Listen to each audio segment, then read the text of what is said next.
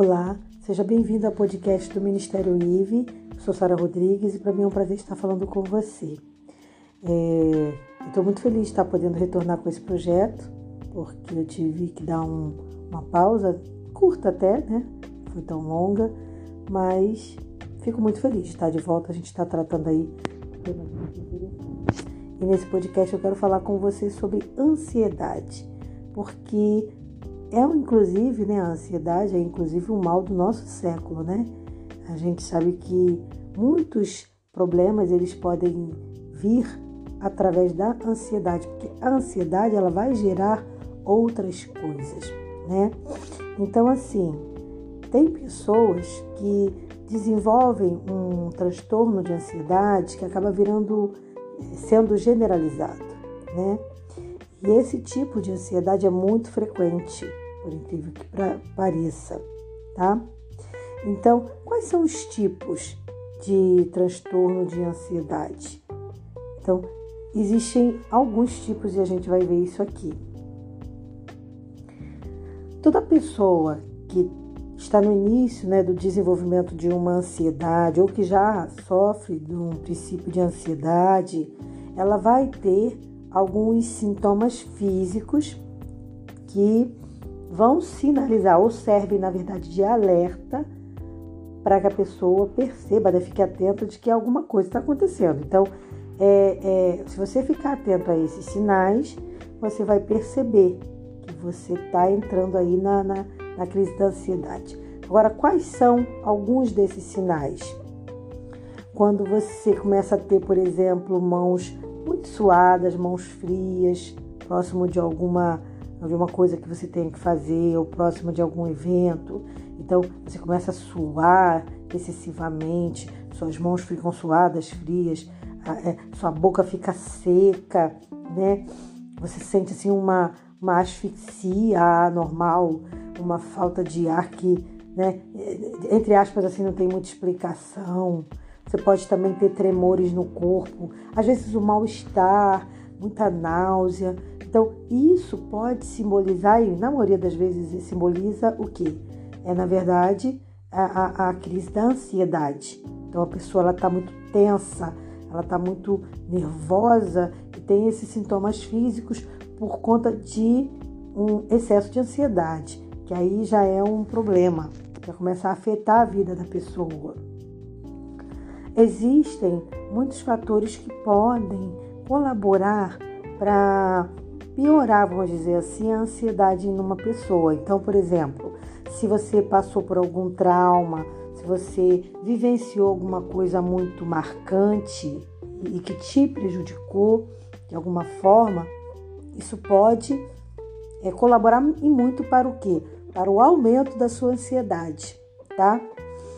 E isso se chama na medicina o que? O transtorno da ansiedade generalizada, tá? Que é o que vai, que é a ansiedade mais agravada, vamos dizer assim.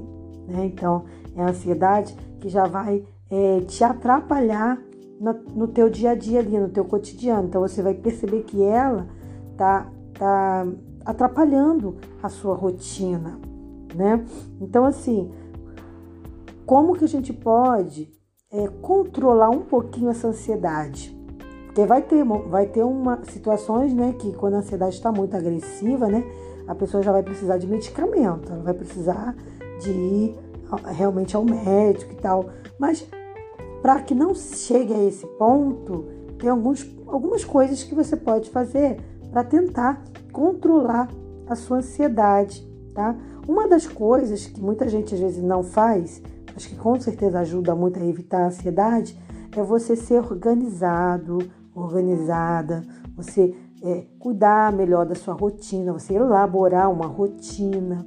Porque se você, por exemplo, assim, fica muito ansioso ao chegar atrasado num local, num compromisso, se você se organizar, você vai conseguir chegar a tempo, você vai. Então, isso tudo vai diminuir. Não vou dizer que vai curar, mas vai diminuir a sua ansiedade tá? Procurar também fazer um autoconhecimento, se conhecer melhor, saber tudo aquilo que te deixa ansioso, para que você evite determinadas situações, também colabore muito, tá? é, num momento assim de crise, você tentar respirar adequadamente, ou seja, inspirando pelo nariz, expirando pela boca, fazendo o processo de respiração, isso também alivia, porque esse, esse tipo de respiração que a gente na maioria das vezes não faz, que é inspirar pelo nariz e soltar pela boca, ele vai fazer o quê? Oxigenação no cérebro. Então isso vai é, é, ajudar a gente a se acalmar, vai tirar aquela, aquele, aquela aceleração, tá? Evitar pensamentos negativos também ajuda muito, tá? É, e claro que se for possível, você tá ali no momento ali de um princípio de uma ansiedade, de um estresse, tenta tomar um maracujá, um suco de maracujá, alguma coisa assim mais relaxante, um chá, uma coisa mais calmante. Isso também ajuda bastante, né? Porque assim, os sintomas da ansiedade são muitos, mas tem alguns sintomas que você já começa a perceber que ela vai se agravando. Quando, quando, por exemplo, você fica excessivamente preocupado, você começa a perder o sono, né? Você tem a sua memorização prejudicada, ou então quando você tem crises de pânico, tá? O, colarão, o coração fica ali com taquicardia, esses são só alguns dos sintomas mais graves da ansiedade. É importante a gente entender que a ansiedade ela está ligada aqui. Ela está ligada a pensamentos negativos, porque uma pessoa extremamente ansiosa, ela vive com um excesso de preocupação. Então ela fica achando isso, achando aquilo, achando aquilo, achando coisas que nem aconteceram, que nem tem nenhuma garantia de que vão acontecer. Então é um excesso de preocupação e a pessoa fica num sofrimento constante de algo que ela nem, de, talvez nem tenha risco de acontecer, tá? Então a pessoa com transtorno de ansiedade, ela normalmente ela, ela acontece o que com ela? Ela fica pessimista. Ela sempre vai levar as coisas para o lado negativo. Tá? Então é aquela pessoa que fica preocupada de que algo ruim vai acontecer o tempo todo. A gente precisa relaxar.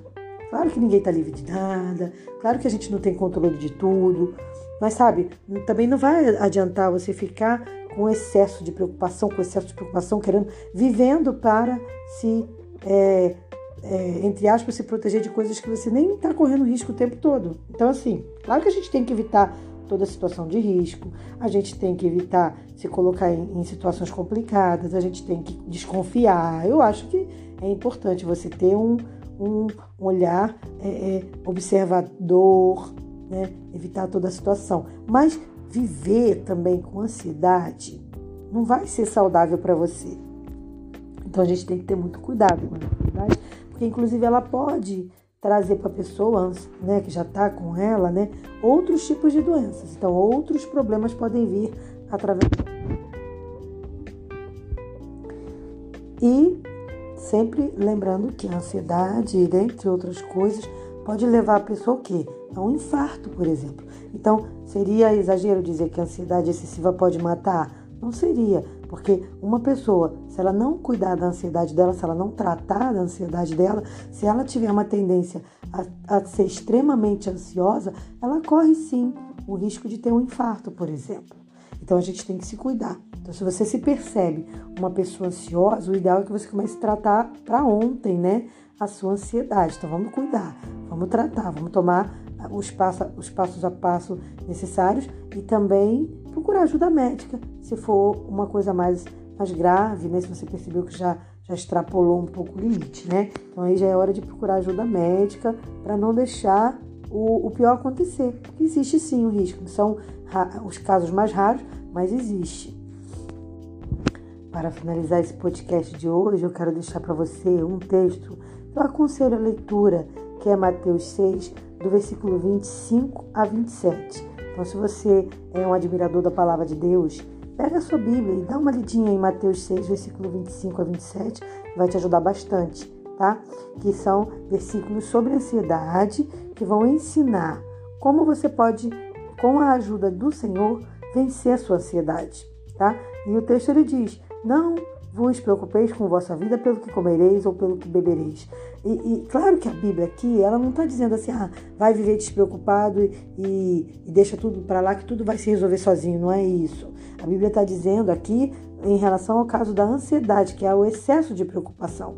Então a gente faz o que tem que fazer, a gente acorda cedo, a gente corre atrás, a gente trabalha, a gente busca se manter, tudo para o nosso sustento, a gente é, se, se planeja para ser feliz, para passear, para se divertir, mas sem excesso de ansiedade. Então, o conselho bíblico é a gente fazer o que tem que fazer e deixar na mão do Senhor, confiando no Senhor.